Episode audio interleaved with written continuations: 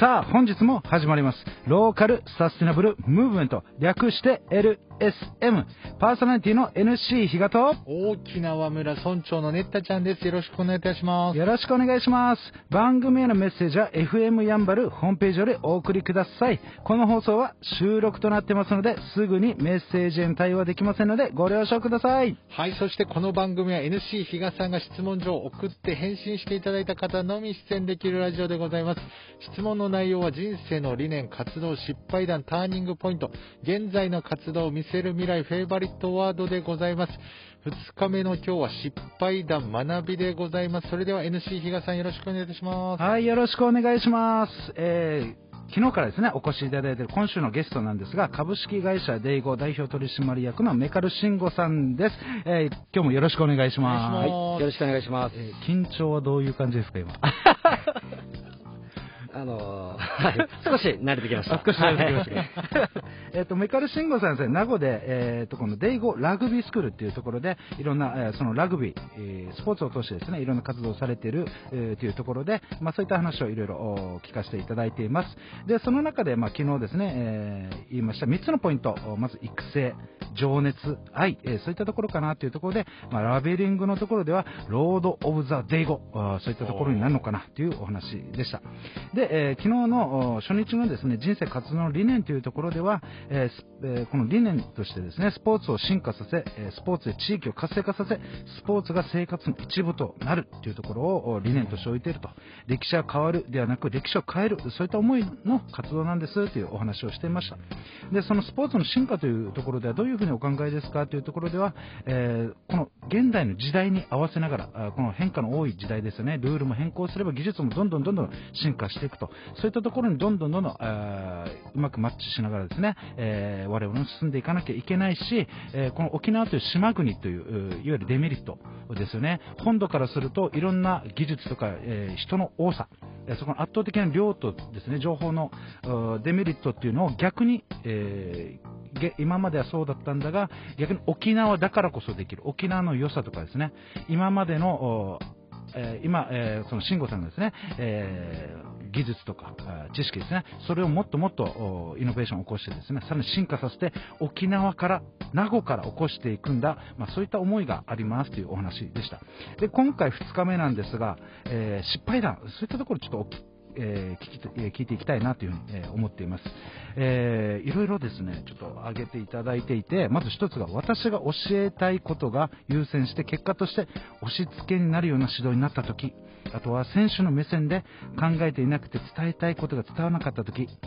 選手ができないことを受け入れられなかったとき、まあ、そういったところがたくさんありますというお話でした。で、そこでお聞きしたいのが、えーメカルさんの失敗談の中で、相手目線で向き合えるようになっていった。それは何がきっかけだったんでしょうか？そうですね、まずはそういう、えー自分の目線でしか考えていない、相手の目線で考ええーられなかった指導をしたときに、うん。えー結果として、選手がラグビーを楽しんでないとか、いやもういいよ、お腹いっぱいになってたりっていうのをやっぱ失敗として感じたっていうのが、えーある。えーので、えー特にあのコーチって、はい。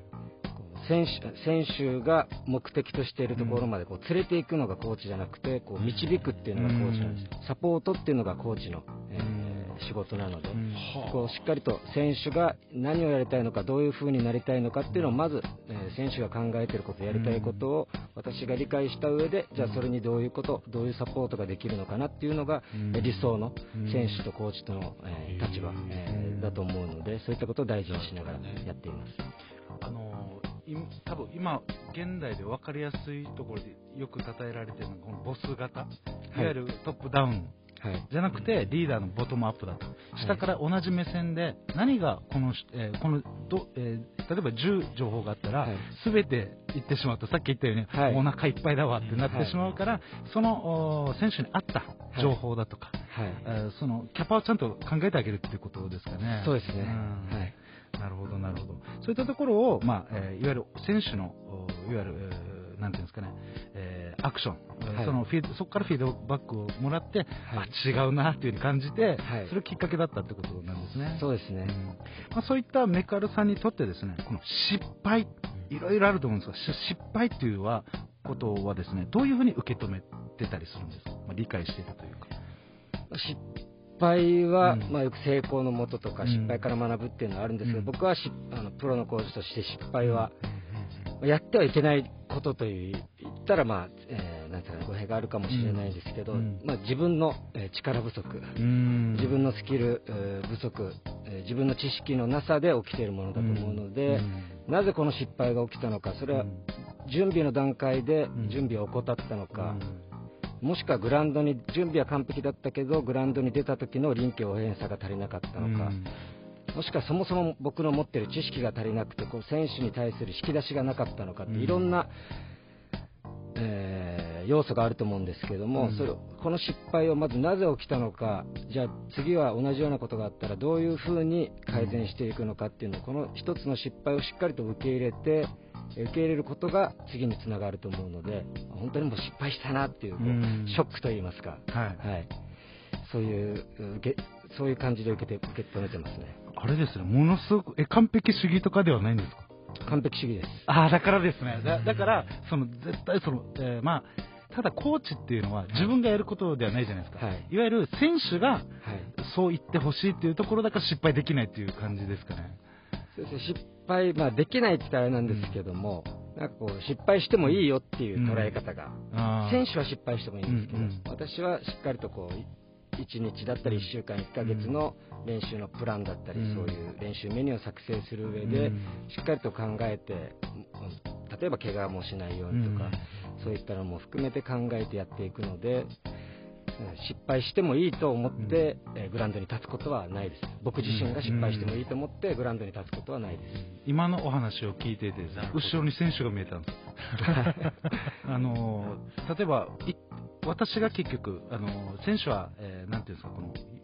いろいろ読ませていただく絆とかですね、はい、信頼とか、はい、そういうのもものすごく見えてくるので、それの思いにもやっぱり、なんていうんですかね、向き合うためにというか、はい、そういったところでやっぱり今の思いっていうのは出てるのかなと、はい、ありがとうございます。かなというふうに感じてました。でそこで学びとかターニングポイントっていうところなんですが、大学卒業後、プロコーチとして小学1年生を指導した時ってあるんですが、皆さんこれプロコーチって多分んなんえ、プロコーチ？どういうこと？って多分なると思うんですね。ねこれちょっと調べました。これプロコーチっていうのはですね、うん、コーチングという手法を使って、クライアント自身が悩みや課題を解決していくことをサポートしたり、クライアント自身が願望、理想の未来を実現していくことをサポートしていく専門家。のことなんですね。なので、思いとかですね、それをに、えー、ちゃんと実現できるように導いていくという、そういったところがプロコーチとしての役割だそうです。そのプロコーチになるきっかけってどういうところだったんですか？プロコーチになるきっかけは、うん、私が大学3年生から4年生に上がるときの、はい、春に、元早稲田大学ラグビー部監督の、うん、後藤さんという方がいらっしゃるんですけども、はい、その後藤さんから1本の電話があって、そこで、えプロコーチ、今の道に、はいえー、選択することになったんですけども、もともと早稲田大学と名護高校ラグビー部ですね、うん、名護高校ラグビー部のつながりっていうのは、えーずっと昔からあって夏の合宿ですね。名護高校の夏合宿に早稲田大学のラグビー部の監督コーチだったり現役の選手が毎年参加してくれていろいろと教えてくれたりっていうようなつながりがずっとある中で私が高校3年生の時はキャプテンだったので、その当時、後藤さんが、後藤さんと選手が来ていて、もうその合宿って、現役の選手からしたら地獄なんですよ。めちゃくちゃあの、あの地獄の練習が始まるみたいな。まあ、今年も来たかっていうような感じで、えー、私の時は、春もですね、夏も負けていて、県内で負けていて優勝できてなくて、ちょっとあの、まあ、なかなかうまくい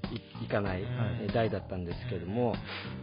えー、その、えー、後藤さんが来た初日の練習で、毎年めちゃくちゃきついはずの練習だったので、結構楽で、どっちかって言ったら戦術的なことをやって、今だから、あ、あれは僕らがうまくいってなかったから戦術的なことをやろうかなっていうのが分かったんですけども、当時は、なんだこの練習全然きつくないじゃんみたいな感じで僕は受け止めて、で練習後必ず後藤さんはグラウンド走ってるんですけども そこの走ってる後藤さんのところに私が行って今日練習全然きつくないです。何ですかこれみたいなことを言ってしまったがために翌日からはもう本当に馬のように走らされたんですけど。まあ、そういったこの後藤さんの声かけによって、そのプロコーチになるきっかけだったってことですね。そうですね。なるほど。で、まあ、今日ですね、まあ、いろいろお聞き、えー、した話で、はい、まあ、失敗談っていうのは、えー、いわゆる選手に合わせて、えー、とにかく考えていく、それがき、えー、この失敗を相手目線で向き合えるというきっかけだったんですとかですね、えー、あとはこのプロコーチになるきっかけというのは、いわゆるこの恩師とかですね、もともと人のつながり、そういったところで現在つながっているというお話でしたね。はい、そしてまだまだ伺いたいんですけれども、また次回ということで、そんなメカル慎吾さんが代表されている株式会社デイゴの連絡先をご紹介させていただきます。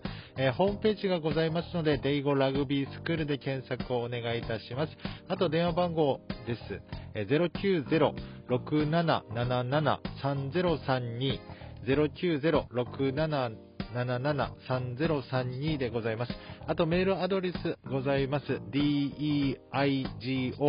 rugby school、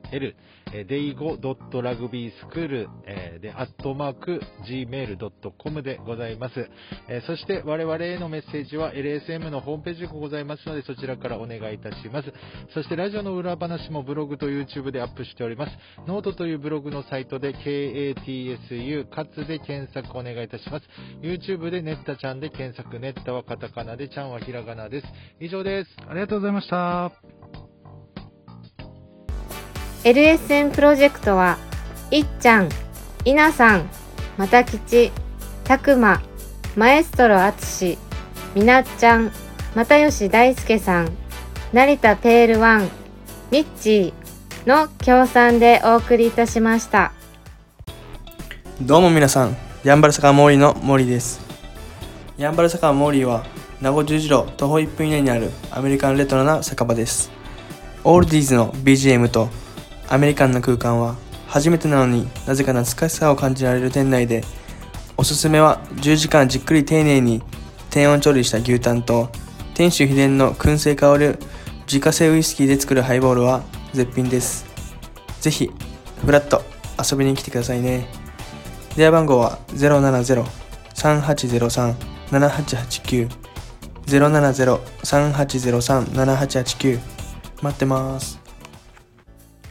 LSM レディオは株式会社エナジックインターナショナル南西食品株式会社スパイスカレー研究所沖縄ごはんよしひこやんばる酒場モーリー